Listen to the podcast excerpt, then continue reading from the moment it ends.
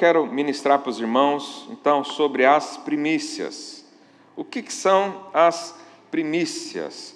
Uh, Provérbios 3, verso 9, diz o seguinte: acompanhe comigo. Honra ao Senhor com os teus bens e com as primícias de toda a tua renda, e se encherão fartamente os teus celeiros e transbordarão de vinho os teus lagares. Romanos 11, 16 diz assim: E se forem santas as primícias da massa, igualmente o será a sua totalidade. Se for santa a raiz, também os ramos serão. Deuteronômio 26, verso 10 diz assim: Eis que agora trago as primícias dos frutos da terra que tu, ó Senhor, me deste. Então as porás perante o Senhor teu Deus, e tu prostrarás perante ele. Verso 11: Alegrar-te-ás por todo o bem que o Senhor teu Deus te tem dado, a ti e à tua casa. Então o que, que são as primícias? É o primeiro fruto que eu entrego para o Senhor a primeira oferta que eu faço ao Senhor. E é interessante que aqui, principalmente no Deuteronômio 26, diz que nós trazemos as primícias do que Deus nos deu. Você sabe, isso é uma chave para que eu e você entendamos uh, o propósito da oferta. Por que, que eu entrego algo ao Senhor? Porque primeiro Ele me deu. Não é o contrário. Nós não fazemos barganha com Deus nós não depositamos aqui os nossos dízimos e as ofertas para que aconteça alguma coisa, ou para que Deus olhe para nós. Né? Ah, isso é um ensinamento antigo, da lei, isso já foi, né, já passou há um pouquinho de tempo, uns dois mil anos, mais ou menos. Mas até hoje as pessoas ainda fazem barganhas para o Senhor, elas vêm ofertar e elas chamam a atenção de Deus, né? falam, ó oh, Senhor, olha aqui para mim, olha aqui meu envelope está cheio, então, eu vou dar, mas é porque eu estou esperando. Hoje não fazemos mais isso. Hoje nós damos porque primeiro recebemos. Esse é o princípio do, do, participar da obra do Senhor. Eu só posso estar aqui também ministrando algo porque eu recebi. Então isso uh, vai nortear tudo que nós fazemos para o Senhor. Nós só fazemos porque Ele fez primeiro. É tão importante esse princípio. Né? Então, as, a oferta das primícias era a oferta que as pessoas entregavam como primeiro fruto. É? Nós temos o hábito de fazer isso como primeira oferta do ano. Mas há pessoas também que pegam ao pé da letra e fazem a primeira ah, de um ciclo, por exemplo. Né? Então, ah, conheço vários irmãos que, quando mudam de trabalho, entregam as primícias daquele trabalho. Ou quando tem, né, se você é agricultor, quando tem a primeira colheita, a colheita né, é entregue para o Senhor. Então o Senhor estabeleceu isso para que as pessoas tenham uma oportunidade de honra. Falei para o seu vizinho, as primícias são honra ao Senhor. E isso é colocado no nosso coração. Hoje nós não temos uma imposição para colocar sobre você, do tipo, o que, que você tem que dar, o que, que não tem que dar o Senhor fala direto ao seu coração. Há tempos atrás eu preguei sobre dízimo, né, explicando o que é o dízimo na nova aliança, no nosso entendimento aqui do Novo Testamento.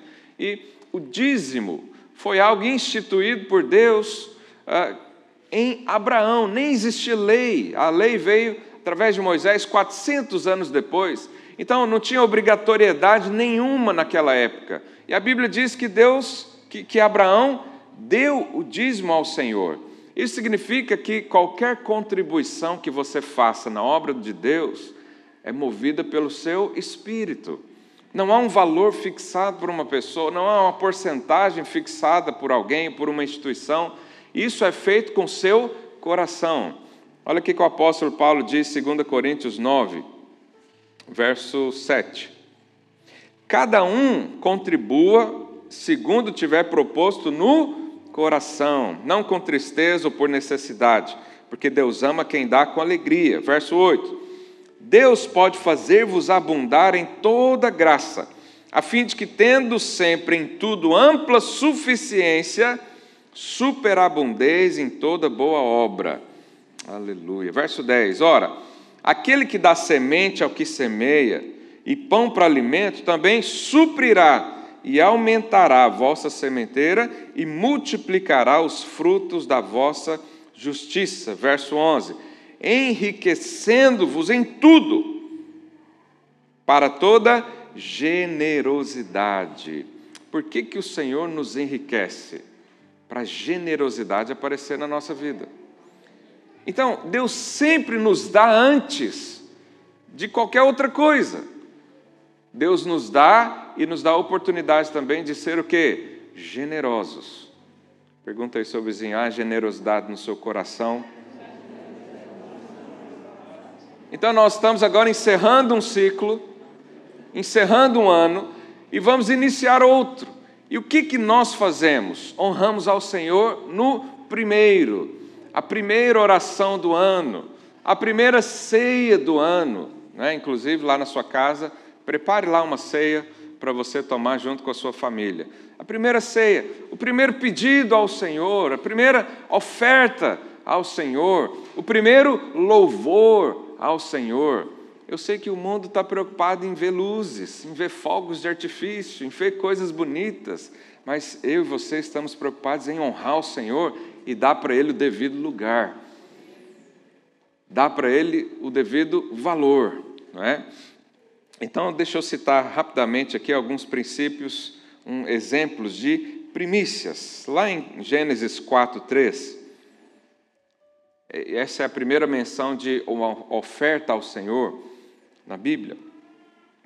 Aconteceu que no fim de uns tempos trouxe Caim, Caim era o filho mais velho de Adão, ah, trouxe Caim do fruto da terra uma oferta ao Senhor. Abel, que era o irmão mais novo, por sua vez, trouxe das primícias do seu rebanho e da gordura deste.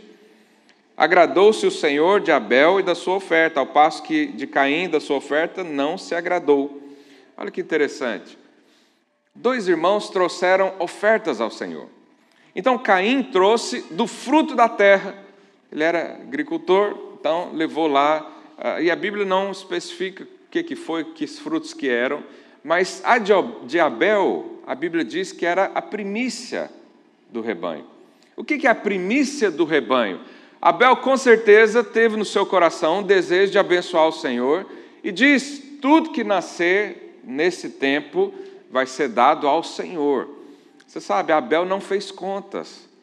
Quando você cria animais, você não sabe dizer, mensurar exatamente quantos são.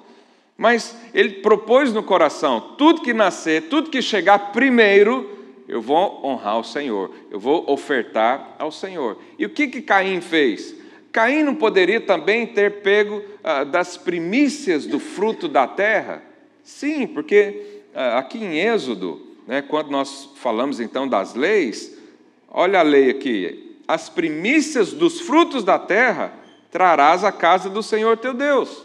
Então ele poderia também ter trazido das primícias, mas por algum motivo, e a gente não sabe qual é, ele não trouxe. Só diz que ele trouxe frutos. Mas isso com certeza aqui mostra um coração. Porque quando a Bíblia fala de Abel, fala que ele trouxe das primícias e da gordura destes. O que, que é gordura? Sobra. Olha aí para o seu lado, vê se tem alguém, uma gordurinha assim. Você sabe, quando aparece assim é porque está sobrando, não precisava. Não é? Vamos pular essa parte, né? Mas trazer a gordura também tem um princípio aqui. Significa que ele deu de sobra, ele não fez conta. Ao passo que Caim talvez olhou lá na sua poupança e olhou, deixa eu ver quanto que eu tenho aqui, deixa eu ver se eu, se eu consigo pagar tudo, se sobra um pouquinho e tal. A hora que sobrar alguma coisa aqui, eu dou para o Senhor. Talvez ele fez isso. Porque frutos da terra poderia ter, eh, ser até muito mais do que os frutos de Abel. Os frutos de Caim, como era da terra, e a terra sempre né, tem, tem mais espaço, ele poderia fazê-lo. Então aqui você vê o princípio de dois corações um quis dar do melhor para o Senhor, o outro simplesmente deu. Sabe, a oferta das primícias fala de, do primeiro que nós vamos dar para o Senhor. A primeira oferta do ano. Então, isso fala também de um coração de uh, festejar. De tudo que aquilo que eu recebi com coração alegre, eu dou para o Senhor, de acordo com o que Ele colocar no meu coração. Segunda menção, ou uh, segundo exemplo aqui sobre primícias, nós temos a conquista da cidade de Jericó. Os hebreus, irmãos, sabem a história, ficaram 400 anos uh, sendo escravizados no Egito, né? depois foram libertos com a mão forte de Deus. Quantos lembram da história? Houve as dez pragas, Faraó libertou então, né? eles tiveram que atravessar um rio e viram milagres atrás de milagres. E murmuraram também, né? aquele povo foi uma, uma bagunça. Por causa da murmuração, Deus rejeitou uma geração toda, a geração de Moisés não pôde entrar em Canaã por causa da murmuração. Né? Mas depois houve um substituto de Moisés, quem era? Josué. E Josué, então, com a nova geração, entraram em Canaã. E a primeira cidade que eles conquistaram foi a cidade de Jericó. Era uma cidade fortificada, com muros em volta. É, os irmãos já foram aqui em Óbidos, está uns 80 quilômetros daqui. Todas as vezes que eu passo em Óbidos, o Senhor me lembra dessa história. Porque lá você vê assim a cidade um pouquinho em cima e você vê os muros cercando a cidade. Né? Era mais ou menos como Jericó. E o Senhor deu estratégias para eles, eles cercaram e deram sete voltas e depois tocaram as trombetas. O que aconteceu com as muralhas? Caíram. Mas é interessante que Deus deu uma direção para eles. Isso está aqui em Josué 6, verso 19. A Bíblia diz: Porém, toda a prata, o ouro e utensílios de bronze e de ferro são consagrados ao Senhor e irão para o seu tesouro. Então, você sabe, quando ah, um exército ah, predomina sobre uma cidade, sobre seu inimigo, ele recolhe os despojos de guerra. É como a recompensa ah, em dinheiro, em bens, em terras, em pessoas. Né? E Deus falou: olha, tem uma parte aí que é para mim, tem uma parte aí que é para o meu reino. E no verso 24 de Josué 6 também diz: Porém, a cidade, tudo quanto havia nela, queimaram, queimaram-no, tão somente a prata, o ouro os utensílios de bronze e de ferro deram para o tesouro da casa do Senhor. Por que, que eles deram para o Senhor? Porque era a primeira conquista. Depois você continua lendo a história, você não vê mais esse pedido do Senhor.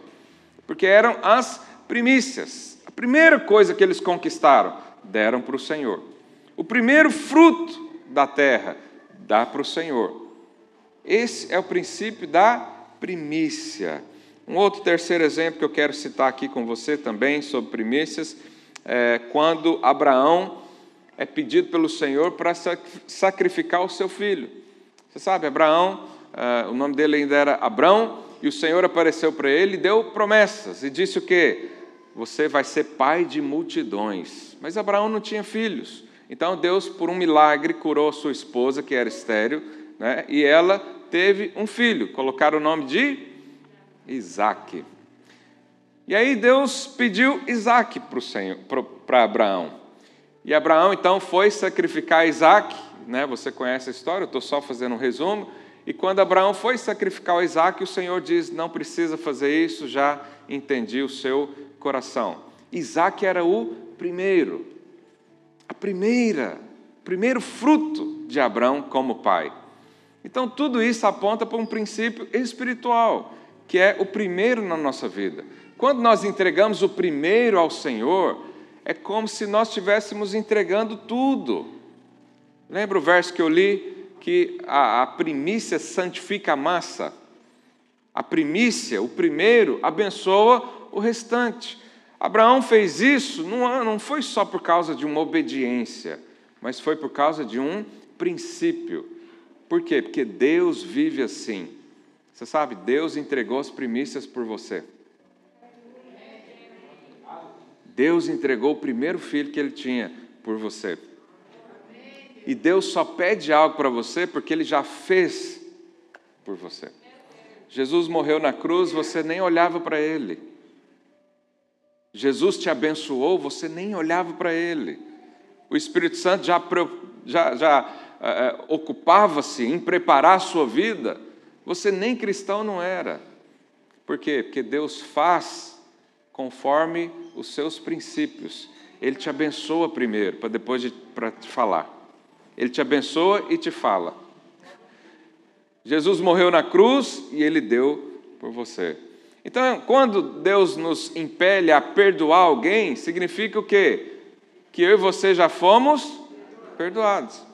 Quando ele diz para você amar o próximo como a ti mesmo, significa que ele já te amou. E quando ele pede para você entregar algo para ele, significa que ele já entregou também para você.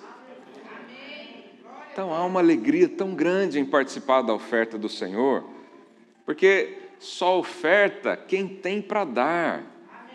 E quem tem para dar é um motivo de alegria. Quantos acompanham esse pensamento? Você só pode abençoar o Senhor porque Ele já te abençoou primeiro. Porque Deus é o Deus das primícias. Você só pode colher muita coisa quando você plantar primeiro. Isso também é um princípio. Por que isso? Porque as primícias nos fala de fé. Fé. Quando eu entrego algo para o Senhor, eu tenho fé, primeiro, de que Ele me compeliu a fazer isso. Segundo, eu tenho fé para crer que há um sobejar na minha vida. E eu não preciso me preocupar com valores. Quantos creem assim? Você sabe, eu tenho muito encargo por você para ensinar sobre finanças, sobre oferta, sobre dízimo, porque eu não sou intimidado a falar desse assunto, embora eh, isso é difícil para muitos pastores, porque parece que a gente está advogando em causa própria, né, Darcy? Advogado. Mas o meu encargo nesses dias é para que você seja livre do dinheiro e que o dinheiro seja bênção na sua vida. Mas para o dinheiro ser bênção na sua vida, ele não pode dominar você. E para ele não dominar você, o que, que você faz? Entrega ele para o Senhor. É óbvio que eu não estou falando para você pegar todo o seu salário e ofertar aqui na igreja. É óbvio também que quando você contribui com a obra do Senhor, você dá para Deus, mas o dinheiro não vai para Deus. Ou alguém acha que eu enfio ele num, num cano e vai lá para o céu. Não, você gasta aqui conosco. Isso é empreendido aqui, é investido aqui, mas é para o Senhor. Mas Deus não pode te prosperar se aquele recurso ou aquele bem vai te fazer mal. E quando é que um recurso faz mal? Não é só quando você gasta no pecado, não. É quando ele dita a sua vida. Então, às vezes, eu vou conversar com alguns casais e eu, eu sempre pergunto: quantos filhos você vai ter? Fala, ah, vou ter um, no máximo dois. Eu falo: o que, que é isso? Como é que você está limitando tanto assim ao poder varonil no homem, ao, ao a saúde dessa mulher jovem? Né, Davi? E Deise? Eu falo, só um? Mas aí o que, que normalmente as pessoas dizem? Não, pastor, é muito caro ter filho. Eu sei. Mas aí eu pergunto: quem define a sua vida? É o dinheiro ou é Deus?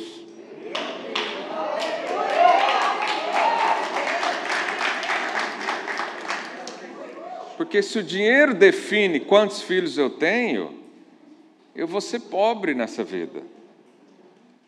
Porque filhos são herança. E todo mundo que vê com esse monte de filho, lá eu, eu passando pelo aeroporto, todo mundo olha. Eu andando no aeroporto, as pessoas me olhando, falei, será que eu fiz xixi na calça? ah, não, são os filhos. Uns fazem assim, né? Outros cutucam o marido, do tipo, tá vendo? Ó, podemos ter também. Mas isso é só um exemplo de uma área da nossa vida. Mas você pode ser limitado pelo dinheiro, ou deixar o dinheiro ser bênção na sua vida. E quando é que o dinheiro é bênção na minha vida? Quando ele está debaixo do propósito do Senhor. Mas o seu dinheiro só pode estar debaixo do propósito do Senhor quando Deus é quem decide como ele é gasto. Por isso o Espírito Santo nos direciona. Por isso, tudo que você faz e contribui na obra do Senhor tem que ser segundo o que está no seu coração. Mas se o seu coração estiver cheio de dinheiro, não sai nada daí, só avareza. E Deus não te fez para ser avarento, Deus te fez para ser próspero.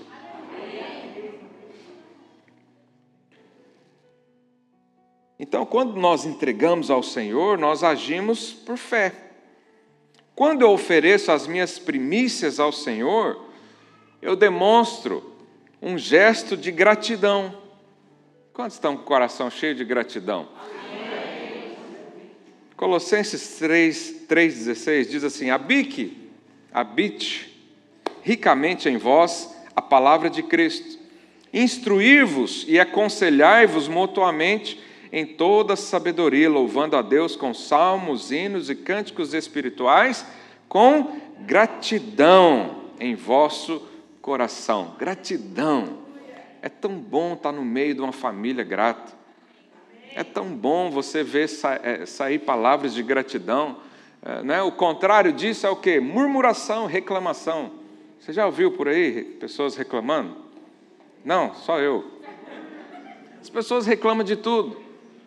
Você sabe o que aconteceu com o povo no, no, no deserto quando a reclamação tomou conta? Apareceu serpentes. E eles foram picados por serpente. Aí Moisés teve que levantar uma cobra de bronze e falar: quem for picado, vai lá e olha. Isso aponta para quem? Cristo. Quando você olha para Jesus, coisas sobrenaturais acontecem. Mas o fato é de que a murmuração dá espaço para cobras na sua vida. E cobra, você sabe que aponta para quem? Satanás. Então a gratidão, ela tem que ser algo visível, palpável na sua vida. A gratidão é, é, alegra o ambiente, ela muda ambientes. Sabe, às vezes você chega lá no seu trabalho, todo mundo só falando mal de tudo. Sabe, o, o ser humano tem uma tendência de falar mal de tudo. Eu cheguei lá em Goiânia, aqui estava, se não me engano, 11 ou 12 graus. Cheguei lá em Goiânia, estava 34. E eu falei, mas que calor miserável. Mas eu estava aqui pensando no calor de lá. Aí quando eu cheguei no calor de lá, o que, que eu lembrei? Nossa, lá em Lisboa está tão fresquinho. Nós temos a tendência a reclamar das coisas. Mas quando eu ofereço ao Senhor algo, pelo, o primeiro, eu estou colocando Deus como Senhor da minha vida. Eu estou dizendo: os meus planos não são moldados pelo dinheiro, a minha família não vai ser direcionada pelo dinheiro, o Senhor é o meu primeiro. Então nós oferecemos como primeiro. Quando eu ofereço as minhas primícias ao Senhor, eu também estou semeando para o próximo ano. Gálatas 6, 7 diz: Não vos enganei, não vos enganeis de Deus, não se zomba, pois aquilo que o homem semear, isso também ceifará. Há um princípio de colheita ativo na sua vida. Qual que é? Da plantação. Esse ano nós tivemos uma palavra que seria um ano de abundantes chuvas. Você sabe o que, que acontece quando as chuvas vêm? Elas preparam o solo para germinar as sementes. Se esse ano você plantou no Senhor, pode crer, o próximo ano será de muita colheita. A plantação não é só financeira, é em todos os sentidos. Mas quando você planta e a chuva vem, pode esperar, muitas árvores nascerão esse ano para você. As primícias me representam diante de Deus. Deuteronômio 16, 16 diz: Três vezes no ano, todo varão Quantos varões tem aqui hoje? Fala, eu. Você sabe, você representa a sua família diante de Deus. Então, quando tem uma família constituída, o homem é o cabeça. Né? Embora no mundo é um pouquinho diferente, mas vamos lá. todo varão entre ti aparecerá perante o Senhor, teu Deus, no lugar que escolher, na festa dos pães asmos, na festa das semanas e na festa dos tabernáculos. Porém, não aparecerá de mãos vazias perante o Senhor.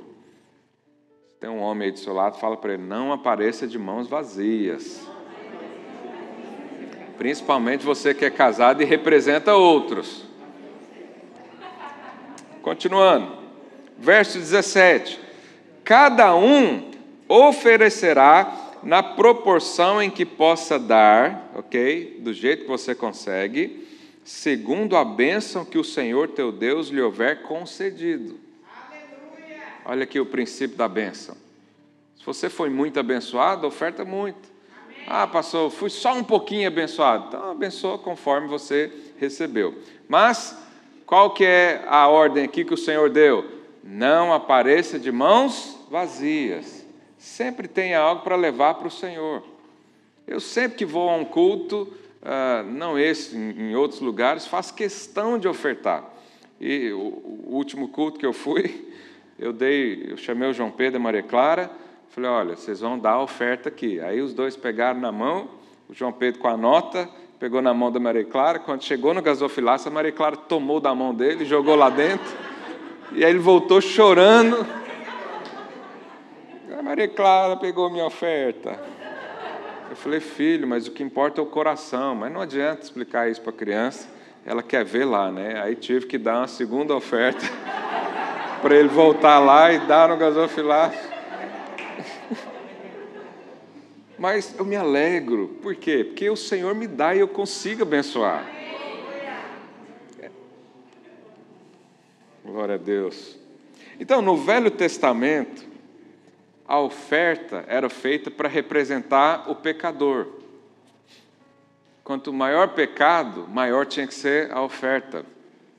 Mas no Novo Testamento, a oferta representa o abençoado. Então, quanto maior a oferta, mais abençoado você é. E o inverso é mais poderoso ainda. Quanto mais abençoado você é, mais condições você tem de ofertar. Eu recebi uma mensagem de um irmão na semana passada, contando testemunho com alegria do quanto ele tem conseguido ofertar nas primícias. E ele me disse: a primeira oferta eu dei, era um valor muito baixo, eu não tinha muito conhecimento na época, mas me propus no Senhor para o próximo ano dar o dobro disso. E aí no próximo ano ele conseguiu dar, e ele disse para o Senhor que todo ano ele ia dar o dobro do ano passado. E aí ele mandou uma oferta contando testemunho para mim, é, de que esse ano ele vai conseguir dar o dobro do ano passado, sem muito esforço. Por quê? Porque o Senhor tem um abençoado. Sabe, isso é um princípio muito forte na nossa vida. Então, eu quero insistir com você, ore, peça direção a Deus. E o que Ele colocar no seu coração, faça. Mas, ah, pastor, eu não acho que eu tenho que dar, ou ah, eu acho que esse dinheiro é meu, fruto do meu trabalho. Então, se você acha que o seu dinheiro é fruto do seu trabalho, fica para você, não tem que dar nada para ninguém mesmo. Mas se você crê que o Senhor te deu, faça o participante dessa obra. Faça participante junto com o Senhor. O Senhor não é aquele pai que quer tirar tudo de você para testar a sua fé ou testar a sua fidelidade. Deus não precisa testar mais nada no homem. Ele te dá porque ele tem abundância. Ele não está fazendo troca aqui com você. Ele não está te dando porque ele quer e não quer, e não quer nem saber da sua vida. Não, dá para mim e, e eu não preocupo com você. Não, Deus é um pai amoroso. Se Ele está pedindo algo para você, significa que Ele já está planejando dar de volta. Vou falar de novo, talvez você não entendeu. Se Deus está pedindo algo para você, significa que Ele já tem planos de multiplicação de tudo isso. Quando Deus pediu Isaac a Abraão, ele sabia que muitos filhos ainda virão. Mas era necessário Abraão confiar no Senhor e não no filho. Porque a promessa na nova aliança, a promessa na graça de Deus, não é pelo que você faz, e sim por quem prometeu. Então, se Deus falou para Abraão que ia multiplicar sua descendência, Abraão não podia confiar num único filho. Tinha que continuar confiando na palavra, na promessa. Então, quando você confia na promessa, há poder liberado. Qual que é a promessa de Deus para a sua vida? Tudo aquilo que Deus prometeu a Abraão. Lê lá em Gênesis, você vai descobrir isso. 2 é, Coríntios 8, 1, e eu encerro aqui com isso. Quando eu ofereço as minhas primícias ao Senhor, eu demonstro que eu estou em aliança com os nossos irmãos da igreja local.